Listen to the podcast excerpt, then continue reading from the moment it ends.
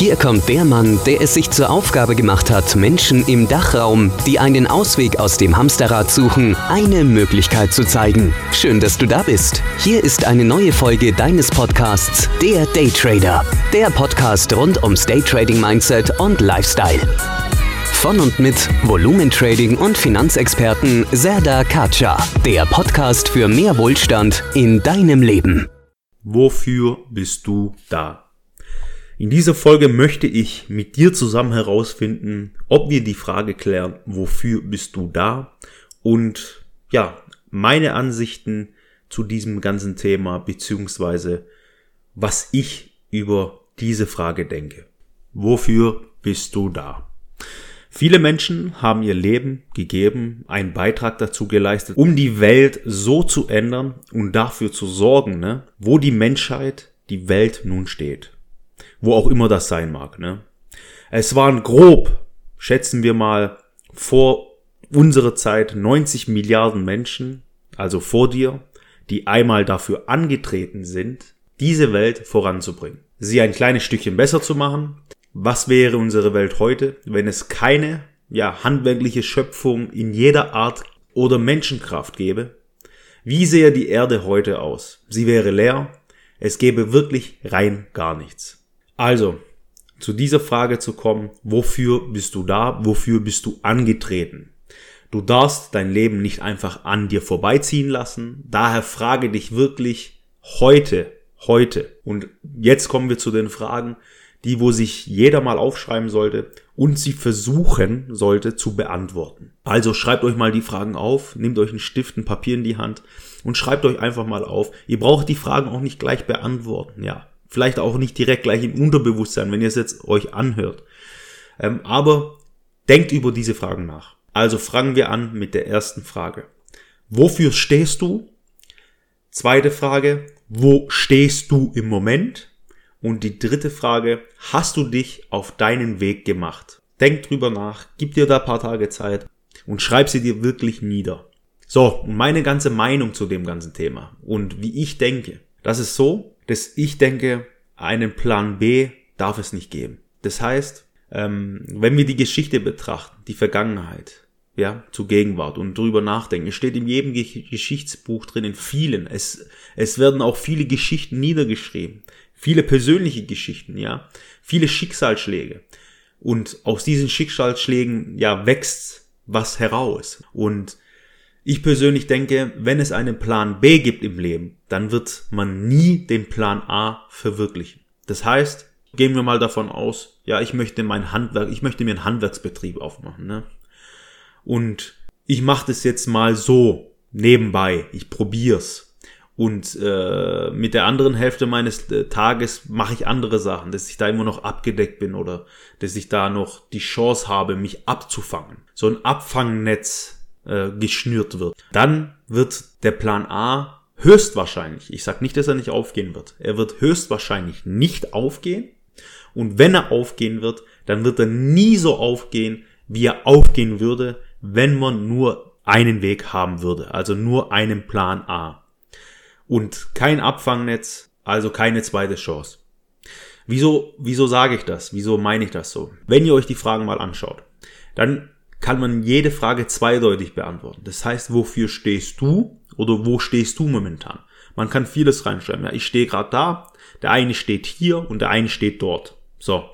Man hat viele Möglichkeiten, die Fragen zu beantworten. Die Frage ist doch, wie betrachtest du dich bei der Beantwortung der Frage? Denkst du, betrachtest du dich so, als ob eine andere Person auf dich schauen würde? Oder betrachtest du dich so, als ob du selber in dir drin diese Fragen beantwortest. Es gibt viele Menschen, oder auch du vielleicht, äh, die wo sich in ein Muster reinzwängen lassen. Wieso sage ich das? Ich sage das deshalb, weil du selber vielleicht deinen Wert noch gar nicht kennst und dich mit deinem kleinen Auge betrachtest und sagst, ja, ich arbeite hier, mach das und das, wofür bin ich angetreten? Ja, um zu arbeiten, um zu essen und danach zu sterben.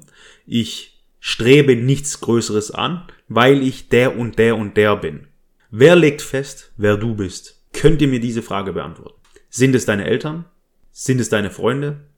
Sind es deine Nachbarn? Ist es das Umfeld, in dem du lebst? Und lässt du das zu? Das sind die wichtigsten Fragen. Betrachten wir mal die Sache von einem anderen Blickwinkel. Jeder ist sich am nächsten. Sagen wir so, wie es ist. Jeder will für sich nur das Beste. Daher ist es immer leichter, über andere zu urteilen und zu sagen, okay, ganz blödes Beispiel, ja, der Max, der Max, ja, kommt von der und der Familie äh, oder in der Wohnung, in der Siedlerwohnung, ähm, im Plattenbau, egal wo, ähm, hat keine Perspektiven, die Eltern haben es schon nicht geschafft, Pff, was kann nur aus dem Jungen werden? Und das, was ich jetzt erwähnt habe, ist nicht nur von einer Seite zu beachten, sondern auch von der anderen Seite, von der Selbstseite. Das heißt, vielleicht denken deine Eltern, ja, dein Umkreis auch so. Und sie lassen dich mit diesem Glauben aufwachsen oder trichtern dir das so ein, dass du dann am Ende wirklich keine Motivation hast, keine Energie und sagen kannst, ja, ich, ja, ich lebe ja da und da und mein Leben ist mir schon vorausbestimmt. Zu diesem Thema kann ich wirklich nur sagen, ich könnte auch hier über das Thema so lange reden, aber ich sag nur eins, das Ganze ist Bullshit. Alles nur Bullshit. Jetzt denk einfach mal anders nach. Du wirst in einer anderen Familie geboren. In einer Familie, die wo, ja, sich über Geld keine Gedanken machen muss. Ähm, der Vater, die Mutter vielleicht Erfinder sind, ja, was Großes geschafft haben. Ähm, wo du dir keine Gedanken machen musst, welche Richtung du gehst, weil es wird dir schon vorgegeben von deinen Akademikereltern, von deinen Erfindereltern, von deinem, ja, von deinen Eltern, die wo vielleicht auch nicht so auf die Welt gekommen sind oder auch so auf die Welt gekommen sind und es aber weitergekriegt haben. Von den Eltern. Weil das ist die erste Phase im Leben. Das erste Drittel im Leben. Wo man eigentlich alles vorgelebt kriegt. Und diese Eltern, die wo so aufgewachsen sind, haben schon die Motivationssätze, ja, die, das positive Denken auf den Weg gekriegt. Du kannst alles schaffen, was du willst. Du musst es nur wollen und du musst dich nur in die Richtung bewegen. So sind diese Menschen auf die Welt gekommen, aufgewachsen und es wurde ihnen von den Eltern reingetrichtert. Der Umkreis, ja, der Freundeskreis, der kann auch nicht anders sein, weil Gleiches zieht sich an und man möchte sich ja, ja mit Gleichgesinnten äh, treffen, mit Gleichgesinnten leben, mit Menschen, die wo auf einer Wellenlänge sind, unterhalten. So, oder leben. Und dann ist es einfach, ja, eins und eins, da muss man nur eins und eins zusammenzählen und dann sieht man, wer sich mit wem unterhält, wer mit wem befreundet ist und wer wo lebt. So, das zu dem Thema mal jetzt, abgesehen vom Ganzen. Aber wie sind diese Menschen zu dieser Position gekommen? Das fragen sich auch nicht viele. Vielleicht waren sie nie wohlhabend oder sind in so einer Familie aufgewachsen. Einer hat immer den Schritt gemacht. Einer ist immer den Weg gegangen. Und deswegen frage ich, wofür stehst du? Hast du dich auf den Weg gemacht? Das musst du dich fragen. Lass dir niemals vorgeben, wer du bist und wo du zu sein hast.